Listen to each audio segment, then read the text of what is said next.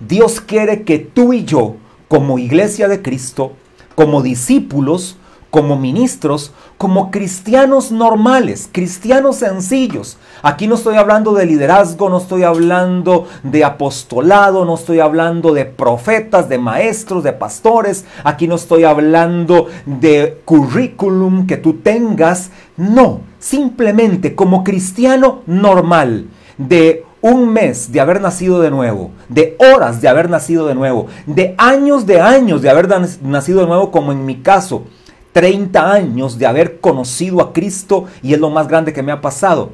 Tanto al que tiene 30 años como yo o al que tiene horas de haber nacido de nuevo, Dios nos llama a ser aprobados. Que en esta vida cristiana caminemos de forma aprobada. Y te leo el versículo que estoy usando como base de este tema y está en Primera de Tesalonicenses capítulo 2 verso 4 dice, según sino que según fuimos aprobados por Dios para que se nos confiase el Evangelio, así hablamos, no como para agradar a los hombres, sino a Dios, que prueba nuestros corazones.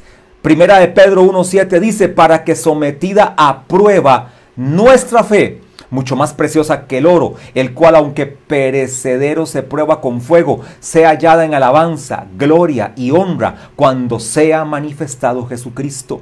Santiago 1, 3 al 4 dice, sabiendo que la prueba de vuestra fe produce paciencia, mas tenga la paciencia su obra completa, para que seáis perfectos y cabales sin que os falte cosa alguna. ¿Qué significa eso? Que Dios quiere aprobarnos y para aprobarnos usa diferentes pruebas. Entonces dice la palabra que Él prueba nuestros corazones, que Él prueba nuestra fe, que a través de la paciencia, qué paciencia tenemos que tener en medio de estos tiempos, en medio de cualquier situación hay que desarrollar la paciencia. Entonces son pruebas que Dios pone ¿Para qué? Para aprobarnos. Las pruebas que Dios ponga a tu vida no es para complicarte, no es para mortificarte, no es para destruirte, no es para afligirte. Las pruebas que vienen de parte de Dios es para aprobarte, para examinarte, para ponerte un nivel mayor, para llevarte a una grandeza mayor, para llevarte y confiarte un ministerio mayor, una empresa mayor, una carrera universitaria mayor, este, una familia mayor. Eso es lo que pretende aquella prueba que Dios trae a nuestra vida.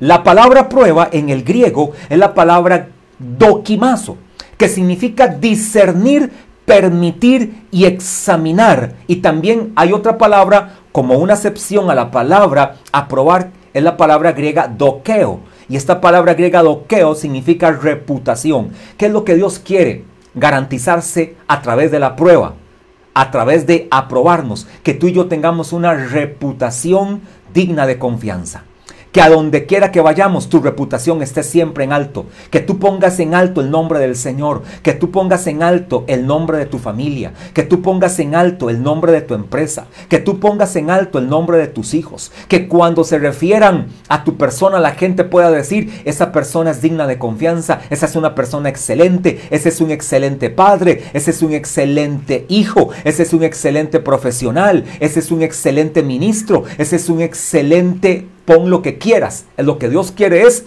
aprobarnos. Y para esto Dios trae diferentes pruebas a nuestras vidas. Y voy a ir a la palabra. No estoy este, suponiendo nada, no me estoy inventando nada. Y voy a usar a un hombre que fue excelente, a un hombre que fue aprobado por Dios. Voy a usar a este gran hombre que fue aprobado por Dios. Y me refiero a Abraham. Y por lo menos Dios probó a Abraham en tres cosas. Ya vimos la primera y la segunda. Dios probó a Abraham en su obediencia. Qué importante es que nuestra obediencia sea probada. ¿Sabes por qué? Porque Dios número uno bendice la obediencia. Dios número dos la obediencia a medias es tan imperfecta como la desobediencia. Y número tres, ¿Por qué Dios quiere probarte en obediencia? Porque a partir de la obediencia se desata el plan de Dios para tu vida. Escucha eso. a partir de nuestra obediencia, Dios desata un plan maravilloso para nuestras vidas. Que lo diga Abraham, qué plan más maravilloso se desató a partir de su obediencia. En el momento que, que Abraham obedeció al mandato de Dios, sal de Ur de los Caldeos a la tierra que yo te diré. Abraham tomó la determinación, salió de Ur de los Caldeos, salió de Arán, abandonó toda su familia, todo lo que lo ataba y se fue a la tierra que Dios le había dicho. Escucha bien, la prueba de la obediencia es hacer aquello que Dios me ha, me ha dicho. Y cuando yo hago lo que Dios me ha dicho, desato los planes de Dios para mi vida.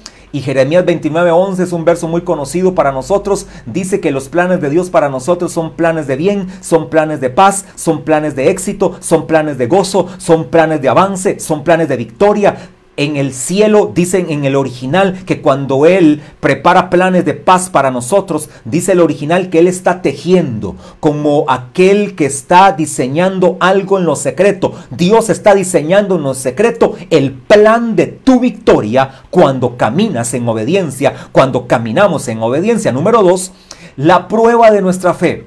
También Dios probó a Abraham en su fe. Importante es la prueba de nuestra fe. A través de la prueba de la fe se desata el poder de Dios, porque la fe desata el poder de Dios. Decláralo. Dile a tu esposa que está contigo, dile a tu esposo, dile a tus hijos, dile a tu hermano, dile, no sé si invitaste a un vecino a la transmisión, si invitaste a un amigo, ahí están, de repente juntos, con las medidas sanitarias del caso, ahí mismo. Declárale y dile, la fe desata el poder de Dios. Dile también, número dos, la fe te mantiene visualizando la promesa. Dios te prometió algo, la fe te mantiene visualizando la promesa. Número tres, dile también ahí a ese que tienes al lado, la fe satisface a Dios. Quiero decirte un paréntesis rápido, ahora que estoy en esa dinámica, dile al que está al lado tuyo, que lo practicamos también en la iglesia, o repite esto, o escribe esto, o toma notas. Toma notas, es muy bueno. ¿Sabes por qué hacemos todo esto? Porque tenemos en nuestro ministerio toda una estrategia para poder disipular a las multitudes. Tenemos dos mandatos de parte de Jesús. Estoy en un paréntesis, ya voy a entrar a lo tercero. Tenemos un mandato del Señor Jesús escrito en Mateo 28, 18 al 20. Es el mandato de Jesús. No es el mandato que se me ocurrió a mí. Es el mandato que el Señor Jesús le dio a su iglesia. Y Jesús le dice en Mateo 28, 18 al 20, por tanto, id y haced Escucha estas dos palabras que son un imperativo, son una orden.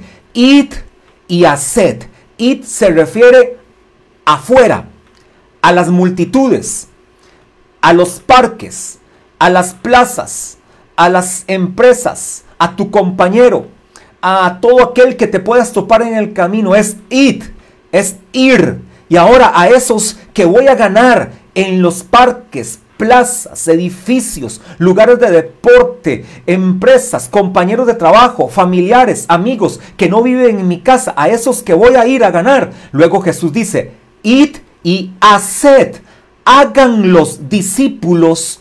Es decir, ahora aquel que fue ganado, enséñale la palabra para que sea un discípulo mío, un discípulo de Cristo. Nosotros lo que hacemos a través de nuestra estrategia es discipular a las multitudes, a hombres y a mujeres, para que sean discípulos del Señor Jesús, para que sean conformados al carácter de Jesús. Eso es lo que pretendemos. ¿Y a dónde lo hacemos? En una estrategia que tenemos donde nos reunimos en pequeños grupos en las casas que le llamamos células. Por supuesto, ahorita no lo estamos haciendo de forma presencial. Las células no se están reuniendo de forma presencial. Se están reuniendo por plataformas digitales. Se están reuniendo por Skype y se están reuniendo en la mayoría usan la plataforma Zoom porque es un aula virtual este, bastante, bastante cómoda de hacer y fácil de usar, donde el líder de célula abre un aula virtual e invita a sus discípulos y durante 45 minutos les está discipulando, están dando testimonios, oran unos por otros,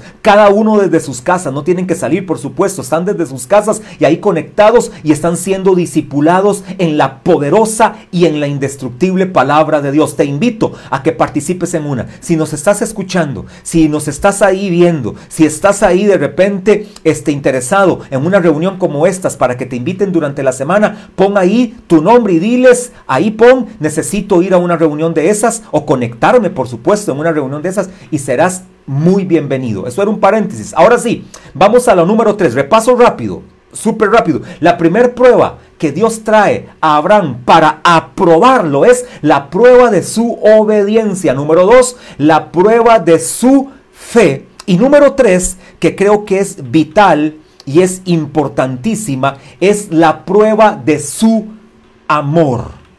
Ahora Dios le prueba de una forma muy particular y viene a ser como la que resume las dos anteriores o complementa las dos anteriores. La prueba de su amor ahora también tiene que traer y tiene que conllevar la prueba de la obediencia y la prueba de la fe para luego llegar a la prueba del amor. Y escucha lo que dice, pasaje muy conocido. Yo sé que ustedes lo han leído alguna vez, pero hoy lo vamos a entender de una forma muy sencilla y muy práctica. Génesis capítulo 22, verso 1 en adelante o hasta el verso 14. Aconteció después de estas cosas que probó Dios a Abraham. Escucha esa palabra, que probó Dios a Abraham y le dijo, Abraham, y él respondió, heme aquí. Y dijo, toma ahora tu hijo tu único, Isaac, a quien amas, y vete a tierra de Moria y ofrécelo allí en holocausto sobre uno de los montes que yo te diré. Verso 3. Y Abraham se levantó muy de mañana y enalbardó su asno y tomó consigo dos siervos suyos y a Isaac su hijo y cortó leña para el holocausto y se levantó y fue al lugar que Dios le dijo. Verso 4, al tercer día alzó Abraham sus ojos y vio el lugar de lejos. Entonces dijo Abraham a sus siervos, esperad aquí con el asno y yo y el muchacho iremos hasta allí y adoraremos y volveremos a vosotros. Verso 6. Y tomó Abraham la leña del holocausto y la puso sobre Isaac, su hijo, y él tomó en su mano el fuego y el cuchillo y fueron ambos juntos.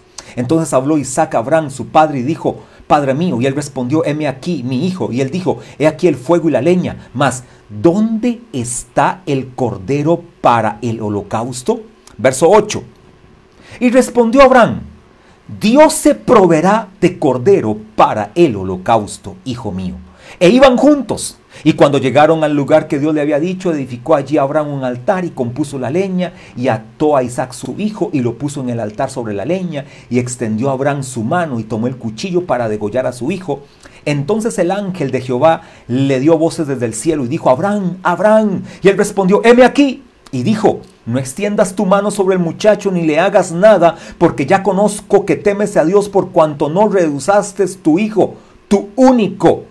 Verso 13, entonces alzó Abraham sus ojos y miró y aquí sus, a sus espaldas un carnero trabado en un zarzal por sus cuernos y fue Abraham y tomó el carnero y lo ofreció en holocausto en lugar de su hijo y llamó a Abraham el nombre de aquel lugar, Jehová proveerá. Por tanto se dice hoy, en el monte de Jehová será provisto.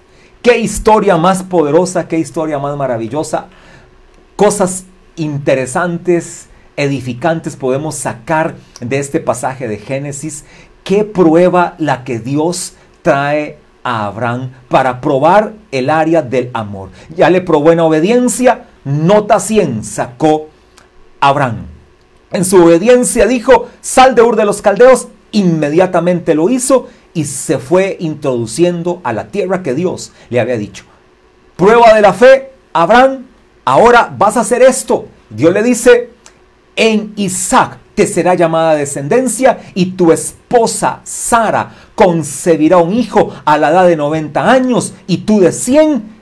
Prueba de fe ¿Cómo iba uno, o de repente, veámoslo naturalmente, cómo vamos a creer que una mujer de 90 y un hombre de 100 años iban a procrear un hijo? Es naturalmente imposible, pero iglesia amada, hijo, hermano, hombre de Dios, mujer de Dios, jóvenes de Dios, ahí es donde Dios es donde dice aquí satisfago mi fe. ¿Cómo? Con una respuesta. Y Abraham creyó.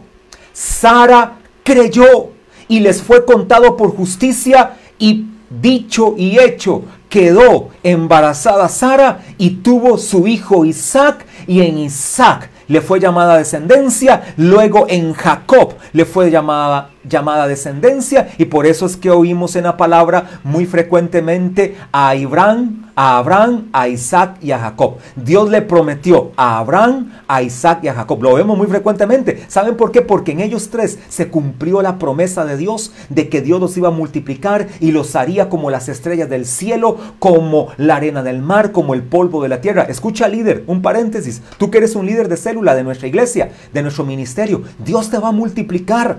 Nada más ten fe, responde con fe. Dios te hará como las estrellas del cielo, como la arena del mar, como el polvo de la tierra. Dios te va a multiplicar. Esa célula de dos, de tres discípulos, Dios la va a engrandecer a 10, a 12. Pero ¿cuál es el afán de tener más discípulos? El afán es uno, que muchas almas vengan a Cristo, que muchos se conviertan a Cristo, que muchos sean trasladados de la potestad de Satanás a Dios, que muchos sean libertados del poder de la muerte y vengan a la vida y vida en abundancia, la que solo Jesús puede dar. Solo Jesús puede darnos vida y nos las puede dar en abundancia. San Juan 10:10 10 dice esto. Así que esa es nuestra labor, amado líder. Responde con obediencia, discípulo hijo, padre, empresario, responde con, obediencia, responde con fe. Y número tres, responde con amor. Ahora, esta prueba fue la más grande porque implica las otras dos y agrega algo más. Escucha eso. ¿Por qué es la prueba más grande? Porque implica las dos anteriores y ahora también agrega algo más. Por eso decía anteriormente que en la prueba del amor están implícitas la prueba de la obediencia y la prueba de la fe. Ahora, con respecto a la prueba de la obediencia, para que entendamos el detalle por qué digo que tienen que ver las dos anteriores o por qué implica las dos anteriores. Con respecto a la prueba de la obediencia, Abraham, número uno, no pensó. Con respecto a la prueba de la obediencia, Abraham no pensó. Dice el verso 1, M aquí. ¿Sabe cómo se llama eso? M aquí, eso se llama lenguaje de obediencia. Dios lo llama, mira el verso, para que veas que está ahí escrito. Verso 1, y aconteció después de estas cosas que probó Dios a Abraham y le dijo, Abraham, y él respondió, M aquí. Es decir, se llama lenguaje de obediencia. Así se responde ante un reto, ante un desafío, ante algo que Dios te invite a hacer, ante algo que te invite a ser una autoridad y que sea en el orden de Dios, ante algo que te invite a ser un este jefe tuyo, un gerente, este alguien que está sobre ti y esté en el orden de Dios, la respuesta es estoy listo. Heme aquí, lenguaje de obediencia. Con respecto a la prueba de obediencia, entonces Abraham no pensó, simplemente obedeció, no consultó con nadie. ¿Sabe por qué? Porque él tenía la plena certeza de que Dios era el que lo estaba llamando. Por supuesto, Dios mismo lo estaba desafiando, Dios mismo lo estaba llevando a lo que Dios quería sacar de Abraham. No consultó con nadie y no demoró. ¿Sabe qué es esto? Actuó con prontitud. Dice el verso 3 actuó con prontitud. Verso 3. Y Abraham se levantó muy de mañana y enalbardó su asno y tomó consigo dos siervos suyos y a Isaac su hijo y cortó leña para el holocausto y se levantó y fue al lugar que Dios le dijo. ¿Por qué no pensó? Porque fue al lugar que Dios le dijo. Si Dios es el que lo dice, entonces yo lo voy a hacer con obediencia. Y Abraham fue de esta manera. Entonces entendemos que con respecto a la prueba de la obediencia, Abraham no pensó, no consultó con nadie y no demoró, sino que actuó con prontitud. ¿Qué manera de responder a Dios? Que así seamos tú y yo, que seamos hombres estilo Abraham que las mujeres sean mujeres estilo Abraham, que de una vez van a lo que Dios les ha dicho que tienen que ir. Ahora, número dos, te dije que estas pruebas están relacionadas con la prueba del amor. Con respecto a la prueba de la fe, Abraham visualizó su regreso con Isaac. Vean el verso 5. El verso 5 es el que me impresiona en todo este pasaje de Génesis 22 del 1 al 14. Note este verso 5. Entonces dijo Abraham a sus siervos, esperad aquí con el asno, y yo y el muchacho iremos hasta allí, y adoraremos. Qué excelente cultura, por cierto, la de Abraham. Iremos el muchacho y yo y adoraremos. Era un adorador. Eso entienden aquellos que caminan en obediencia, caminan por fe y caminan por amor. Entienden que son adoradores. Yo entiendo que soy un adorador. Ante antes de ser un pastor, antes de ser un esposo, antes de ser un padre, número uno, soy un adorador de mi Señor. Por eso, cuando Satanás vino a tentar a Jesús, él creyó que iba a sacar ventaja de Jesús y más bien fue totalmente derrotado. Jesús lo derrotó y lo venció. Y Satanás quiso tentarle en el área de la adoración. Y entonces Satanás le dijo, si postrado me adorares, todo esto te lo entregaré. Jesús inmediatamente respondió con la palabra y le dijo, escrito está, escrito está, al Señor tu Dios adorarás y solamente a Él servirás. ¿Qué fue lo que hizo Jesús? Puso en orden las cosas. Primero puso en orden a Satanás y luego puso en orden, en prioridad las cosas. Número uno, antes de servicio es adoración. Por eso al Señor tu Dios adorarás y a Él servirás. Primero adoramos a Dios y luego lo servimos. Eso lo entendía muy bien Abraham. Estoy en el verso 5. Entonces dijo Abraham a sus siervos, esperad aquí con el asno y yo y el muchacho iremos allí y adoraremos. Y esta parte me impresiona. Esta es la parte que me impresiona de todo este pasaje. Y volveremos a vosotros. ¿Sabe cómo se llama eso? Lenguaje de fe. Dije que con respecto a la prueba de la obediencia, Abraham no pensó, no consultó con nadie y no demoró. Con respecto a la prueba de la fe, visualizó su regreso con Isaac y volveremos a vosotros. Escucha qué declaración de fe. Amigo, iglesia, amados que me escuchan, hijos espirituales, líderes, es que él sabe a lo que iba. Abraham sabía lo que venía. Abraham sabía qué era lo que iba a acontecer. Su hijo iba a ser sacrificado. Su hijo iba a morir. Por eso él preparó el asno, preparó a los siervos, cortó la leña, todo iba, llevaba el cuchillo para de una vez este cortar lo que tenía que cortar. Él llevaba todos los instrumentos y los materiales para sacrificar a Isaac, su hijo, su único hijo, el que fue la prueba de su fe. De repente Abraham se hubiera preguntado, entonces Señor, ¿para qué me dijiste que me ibas a dar un hijo? Y a mi esposa de 90 y yo de 100, ¿para qué me dijiste que ibas a darme un hijo si ahora me mandas a matarlo? Señor, ¿por qué me haces esto? ¿Qué situación más difícil en la que me vas a poner, Señor? ¿Qué vergüenza? ¿Qué le voy a decir a mis amigos? ¿Qué le voy a decir a los grandes terratenientes que están y están viendo que yo ahora regreso sin un hijo y está muerto? ¿Qué voy a hacer, Señor, en medio de esta situación, en medio de esta crisis económica, en medio de este problema nacional e internacional, en, medio de todo esto que nos está aconteciendo a nivel mundial? Señor, ¿qué voy a hacer? Eso no hizo Abraham. Y eso no tenemos que hacer nosotros. Abraham utilizó con respecto a la prueba de la fe, usó el lenguaje de la fe. Volveremos. No dijo volveré. Si hubiera dicho volveré y yo volveré a vosotros, no era lenguaje de fe, era lenguaje de la realidad. El lenguaje de la realidad declara lo que ven tus ojos. El lenguaje de la realidad declara lo que sientes. Declara el dolor que tienes, declara la situación financiera que tienes, declara el mal que te está sobreviniendo, declara lo negativo, pero el lenguaje de la fe declara lo que no has visto, declara lo que no sientes, declara la verdad de Dios, declara la palabra de Dios, declara el poder de Dios. Eso declara el lenguaje de la fe. Y Abraham dijo, volveremos. He aquí, volveremos a vosotros, a los dos siervos que los dejó. A medio camino les dijo, tranquilos, mi hijo y yo volveremos. Plural. Qué declaración más poderosa de fe.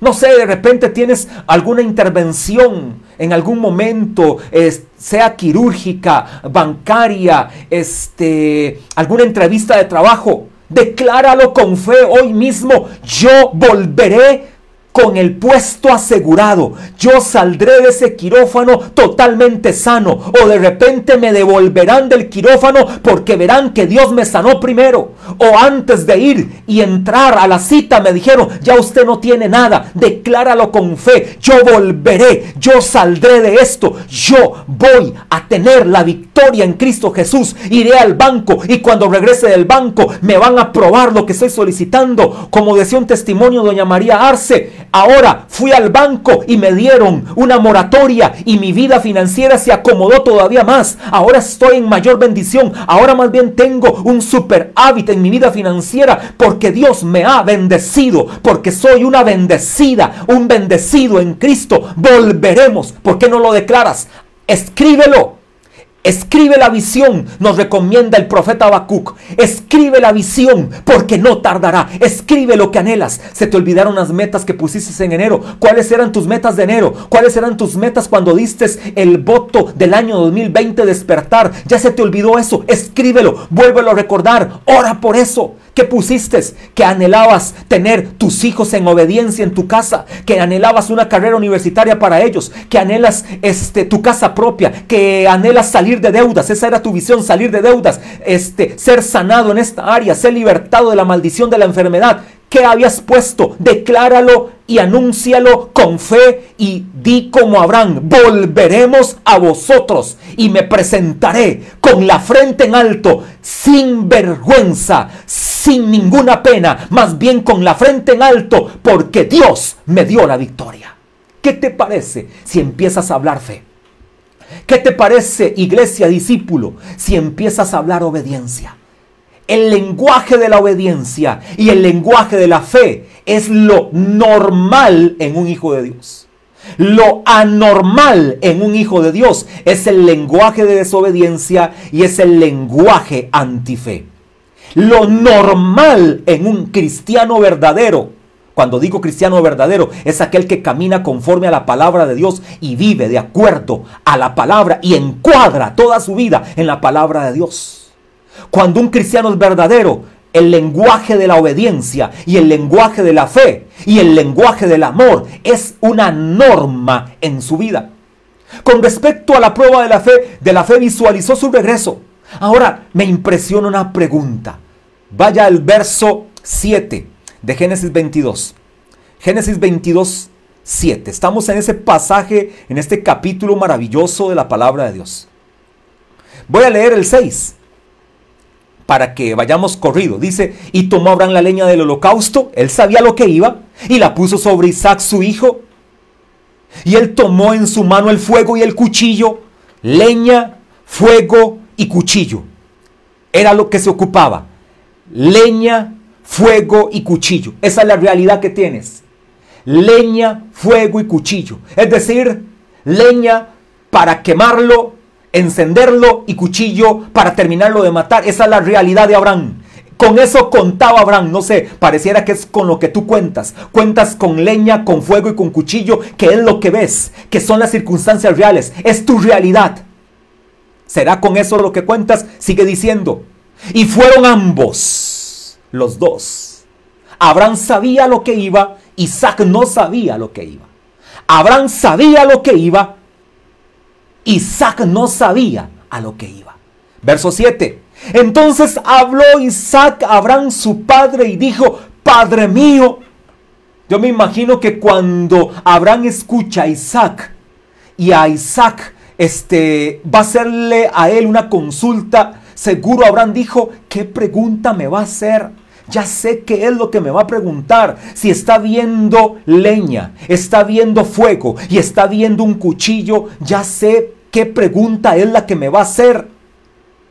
Verso 7. Y dijo, Padre mío. Y Abraham responde, y él respondió, heme aquí, mi hijo. Y él dijo, lenguaje de fe, por cierto, otra vez, y lenguaje de obediencia de Abraham, heme aquí, mi hijo. Y él dijo, Isaac, hablando de Isaac, he aquí el fuego y la leña, mas ¿Dónde está el cordero para el, el, holocausto? Oiga hermano, qué pregunta. Iglesia, qué pregunta. Amigo, qué pregunta. Aquí hay fuego, hay leña y hay un cuchillo. Pero Padre mío, ¿dónde está el cordero para el holocausto? Pregunta confrontativa. Aquí puedo ver con respecto a la prueba de fe tres preguntas. Una pregunta confrontativa, una pregunta instructiva y una pregunta de largo alcance. Esta pregunta tiene tres direcciones. Una pregunta confrontativa, una pregunta instructiva y una pregunta de largo alcance. Confrontativa número uno. Estoy con respecto a la prueba de la fe. Dije que la prueba del amor es la más importante de las tres porque implica la prueba de la obediencia donde Abraham no lo pensó, no lo demoró y no lo consultó con nadie. Con respecto a la prueba de la fe, Abraham visualizó su regreso con Isaac, lenguaje de fe. Ahora le hace Isaac su hijo en el verso, verso 7 la pregunta que es confrontativa, instructiva y de largo alcance. ¿Dónde está el cordero para el, holocausto? Esta pregunta confrontativa demandaba una respuesta de obediencia y de fe. ¿Dónde está el cordero? Abraham, Padre, ¿dónde está el cordero? ¿A dónde está la ofrenda que vamos a quemar con la leña que traemos y con el cuchillo? ¿Cuándo la vamos a cortar? Yo mismo te voy a ayudar. Lo que menos sabía Isaac que él era la ofrenda. Lo que menos sabía Isaac que él era el cordero. Lo que menos sabía Isaac es que él era el que iba a ser amarrado, cortado y prendido al fuego y quemado al fuego y cortado con ese cuchillo. Es lo que menos imaginaba. Por eso Isaac mismo hasta usa un lenguaje de fe. Isaac mismo dice, ¿dónde está el cordero? Porque aquí yo no veo el cordero.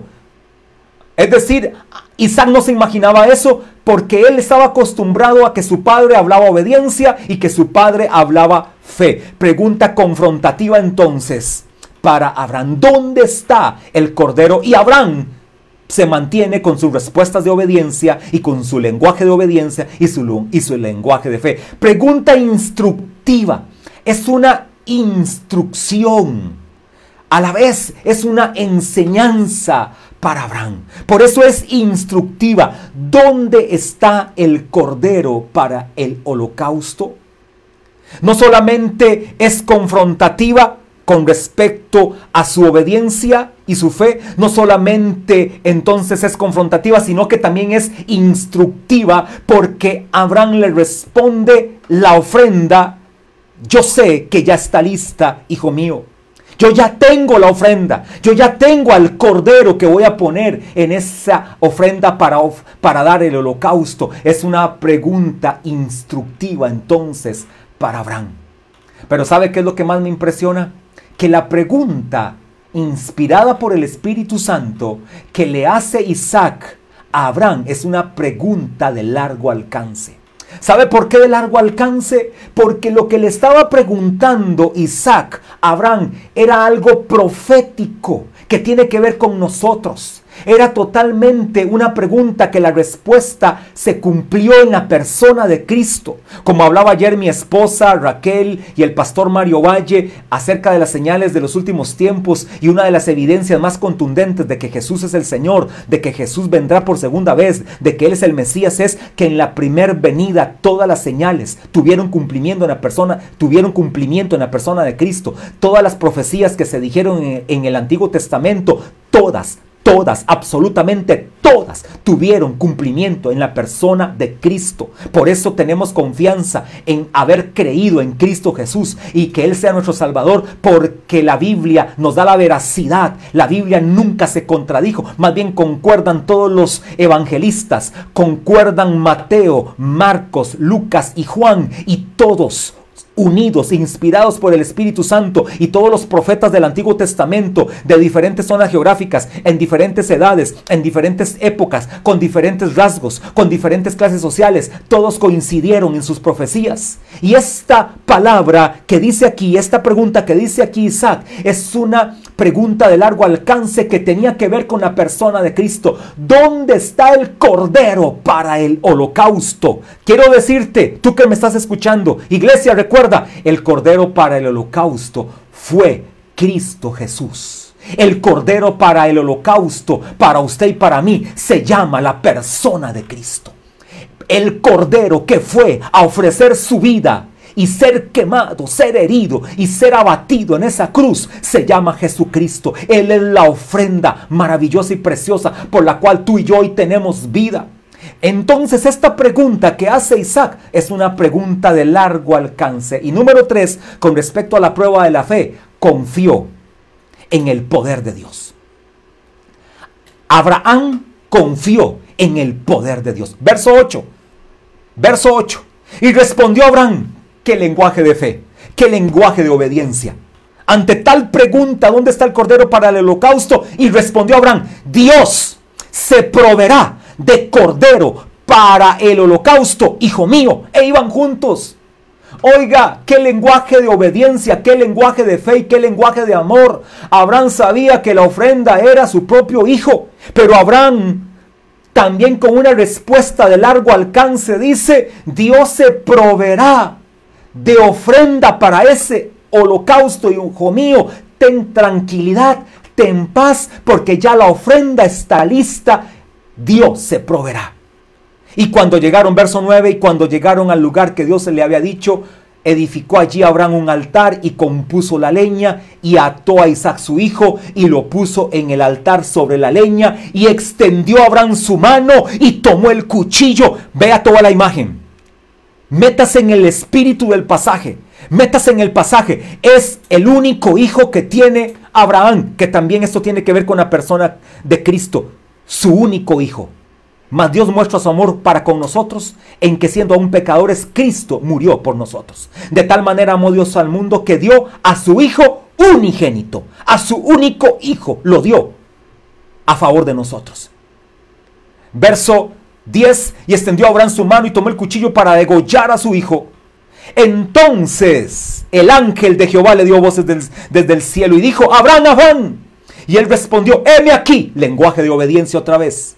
Y dijo, no extiendas tu mano sobre el muchacho, ni le hagas nada, porque ya conozco que temes a Dios, por cuanto no me rehusaste tu hijo, tu único hijo. Eso se llama lenguaje de amor. Esto es la prueba del amor. Abraham estuvo dispuesto a llevar a su propio hijo a la muerte, a ofrecerlo porque Dios se lo había pedido, Dios le había probado y entonces Abraham demostró a Dios ser obediente, demostró a Dios ser un hombre de fe y demostró a Dios ser un hombre de amor. Por tanto, Dios dijo, Abraham, tranquilo, no lo hagas. No lo hagas. Tranquilo. Metente, Abraham. Y aquí yo puse un verso que ahí va a quedar en el bosquejo para los líderes que lo van a llevar a la célula. Hebreos 11, 17 al 19, como un paréntesis. Escuche qué poderoso lo que dice Hebreos 11, 17 al 19. Por la fe Abraham, cuando fue probado, volvemos, cuando fue probado por Dios. Por la fe Abraham, cuando fue probado, ofreció a Isaac. Y el que había recibido las promesas ofrecía su unigénito, habiéndole dicho, en Isaac te será llamada descendencia.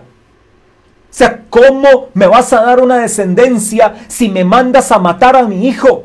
Pero Abraham sabía por el lenguaje de obediencia, el lenguaje de fe y el lenguaje de amor lo que iba a suceder. Y escuche lo que iba a suceder. Pensando que Dios es poderoso para levantar aún de entre los muertos, de donde en sentido figurado también le volvió a recibir. Es decir, era tal la obediencia de Abraham, era tal la fe de Abraham, era tal el amor de Abraham que él sabía que si mataba a Isaac en ese sacrificio, que si aún la muerte le iba a venir a su hijo Isaac en ese sacrificio, Dios lo hubiera levantado de los muertos. Y en sentido figurado fue así. Porque cuando tú obedeces y caminas en fe y caminas en amor, es como si realmente hubieras ejecutado el acto que hizo Abraham. Qué poderosa entonces es la prueba que Dios trae a nuestras vidas, porque la prueba que Dios trae saca lo mejor de nosotros. Anota eso en tu bosquejo. La prueba que Dios trae a nuestras vidas saca lo mejor de nosotros. Ahora con respecto a la prueba del amor, Dios entonces se garantizó que Abraham era el hombre justo para que de él saliera una multitud tan grande, porque nunca, nunca desobedeció a la voz de Dios, nunca se mantuvo en un lenguaje antife y nunca negó a su propio hijo, al que él más amaba, que era su hijo Isaac, a lo que más amaba, porque era el único hijo, no lo negó. Ahora, la prueba toca lo más sensible de nosotros. Cuando Dios trae prueba, la prueba toca lo más sensible de nosotros. ¿Quieres alcanzar algo grande? ¿Quieres ir a ver lo que anhelas ver? No necesariamente tiene que ser algo grande. De repente para ti algo grande es algo que para otros es pequeño, pero para ti es algo grande. Para ti es algo muy complicado. Pero para aquel que cree que lo tuyo es muy pequeño, lo de él también es algo grande, para otro también es muy pequeño. Así que cada uno de diferentes maneras será probado por Dios. Entiende esto. Cuando Dios nos prueba, toca lo más sensible de nosotros, a nuestro Isaac. Con respecto a la prueba del amor, Dios toca nuestro Isaac. ¿Cuál es tu Isaac? Dios quiere llevarte, discípulo, mujer, hombre, esposo, esposa, joven, estudiante universitario, quien quiera que seas, ¿cuál es tu Isaac? No lo niegues. Ofrece tu Isaac, porque Dios se va a garantizar que lo mejor de Él va a ser para tu vida. Lo mejor de Dios va a venir a tu vida, porque Dios toca nuestro propio Isaac. Así que qué importante es entender esto. Ahora, ¿cuál es el propósito final por el cual Dios nos prueba. Ya me había adelantado a decírtelo, pero quiero ir terminando ya para ir finalizando este tema de hoy. ¿Qué es lo que Dios quiere sacar de nosotros entonces? ¿Cuál es el propósito final por el cual Dios nos prueba para aprobarnos? Anote eso bien, Dios nos prueba para aprobarnos. Ahora, pongámoslo de esta manera, el diablo te tienta para sacar a luz lo peor de nosotros. Y quiero decir, es mi pensamiento personal, es mi forma de verlo, es mi forma de verlo, mi pensamiento muy personal. Satanás no viene a probarte. Satanás no va a venir a probarte porque no tiene ninguna autoridad para hacerlo. Satanás va a venir a poner tentación, que es otra cosa. Satanás sí quiere venir a poner una tentación, pero esa tentación sabe de dónde surge, de tu propia concupiscencia, de mi propia concupiscencia. Así que cuando viene una situación a tu vida, y el pecado viene e hizo bastantes estragos en tu vida fue que tú lo permitiste cuando de tu propia concupiscencia tú permitiste ese pecado y entonces Satanás sacó a luz lo peor tuyo porque tú lo permitiste. Hay un pasaje que de repente puede ser un poquito controversial, pero yo le doy mi interpretación y es Lucas 22:31. En Lucas 22:31 dice la palabra. Dijo también el Señor, Simón, Simón, he aquí Satanás os ha pedido para zarandearos como a trigo. De repente alguno dice, es que Dios le permitió a Satanás tomarme y zarandearme como a trigo. Aquí nunca está diciendo la Biblia que Dios le permitió nada. Lo que está diciendo la Biblia y el original dice, Satanás ha solicitado poder para. Así dice el original, Satanás ha solicitado poder para. La Biblia no dice nada más y yo no quiero decirle o hacerle decir a la Biblia lo que no dice. No quiero forzar la escritura a decir lo que nunca quiso decir. A veces muchos predicadores cometen ese error. Le obligan a la escritura a decir cosas que ella nunca quiso decir. Vuelvo a repetir el verso, Lucas 22, 31. Dijo también el Señor, Simón, Simón, he aquí Satanás os ha pedido para zarandearos como a trigo. Y yo le he dado el permiso para que lo haga y venga tu vida. No dice eso. Verso 32 dice, pero yo he rogado por ti que tu fe no falte y tú, una vez vuelto, confirma a tus hermanos. Oiga, lenguaje de fe de Jesús. Es decir, después de que venga la situación que venga a tu vida, tu fe no va a faltar porque yo te voy a guardar. Más bien lo que me da es una esperanza. Si Satanás en algún momento se atreviera a venir a tentarme, se atreviera a venir a poner tropiezo, se atreviera, a venir a poner alguna situación difícil es porque él siempre quiere matar, robar y destruir. San Juan 10, 10 dice, el ladrón no viene sino para matar, robar y destruir. Yo he venido, dijo Jesús, para que tengan vida y para que la tengan en abundancia. Y si usted quiere creer que Dios le permite a Satanás que venga a destruir tu vida, es tu pensamiento. Y si aún crees eso, yo también creo algo más. Dios te va a guardar. Dios te va a guardar. ¿Por qué? Porque número uno, Satanás viene a tentarte o a querer robar o a querer matar o a querer destruirte para sacar a la luz lo peor tuyo. No te dejes avergonzar por Satanás. No le permitas a Satanás avergonzarte más. Vence ya ese pecado, rompe con esa concupiscencia, rompe con esa maldición que en tu vida tú has permitido que haga estragos en tu vida porque la maldición fue destruida en la cruz. Hay gente que cree más en el poder de la maldición que en el poder de la bendición. Y entonces son expertos en maldiciones generacionales. Son expertos en ver que la gente está atada a una maldición. Pero ¿por qué no hablamos del poder de una bendición? El poder de la bendición es que Dios te guarda, que Dios te da vida y te la da en abundancia, que Dios te bendice, que Dios te da paz. Ese es el poder de una bendición. Ahora entonces, para terminar, para terminar, el propósito final de la prueba para aprobarnos es que uno, Satanás quiere sacar a la luz lo peor de ti. Dos, y aquí está el poder de Dios, Dios nos prueba para sacar a la luz lo mejor de nosotros. Te lo repito, Dios nos prueba para sacar a luz lo mejor de nosotros. Y te lo aseguro que tú lo pudieras escribir. Cuando vino una situación a mi vida, lo mejor salió de mi vida salió a la luz lo mejor de mi vida, porque las pruebas que Dios permite a tu vida sacan a la luz lo mejor de nosotros. Dime en la prueba de Abraham cuándo Satanás estuvo involucrado. Dime cuándo se menciona Satanás en la prueba de Abraham con respecto a la obediencia, con respecto a la fe y con respecto al amor, ¿cuándo se menciona a Satanás? En ningún momento Dios fue el que tuvo el total control de la situación para sacar lo mejor de Abraham, porque lo que le iba a entregar a Abraham era algo sumamente grande. Y te quiero decir, lo que Dios te va a entregar a ti es sumamente grande, es sumamente poderoso y por eso lo que va a sacar Dios a través de la situación que estés pasando en este momento es lo mejor de ti, siempre y cuando sea que es Dios el que esté involucrado en tal situación. Anota este acróstico para que no se te olvide. Anota este acróstico. A la iglesia saben que uso mucho los acrósticos con tres letras sencillas. El acróstico AVE. Anótalo ahí. Acróstico AVE. Para que no se te olvide. Sigue esta regla. Cuando Dios te lleve a hacer algo, tendrás éxito y vas a volar. Cuando Dios te llame a hacer algo, tendrás éxito y volarás. Con la letra A, acróstico AVE. Actúa visualiza y entrega tu Isaac. Tres cosas que te van a llevar a algo grande. Acróstico ave. Actúa. Cuando actúas desatas el plan de Dios. Visualiza. Cuando tienes visión, Dios respalda la visión. Dios se compromete con la visión de Dios y entrega tu Isaac. Cuando entregas tu Isaac, quitas todo estorbo que haya en tu vida para que Dios se glorifique. Actúa, visualiza, perdón, y entrega tu Isaac. Acróstico ave.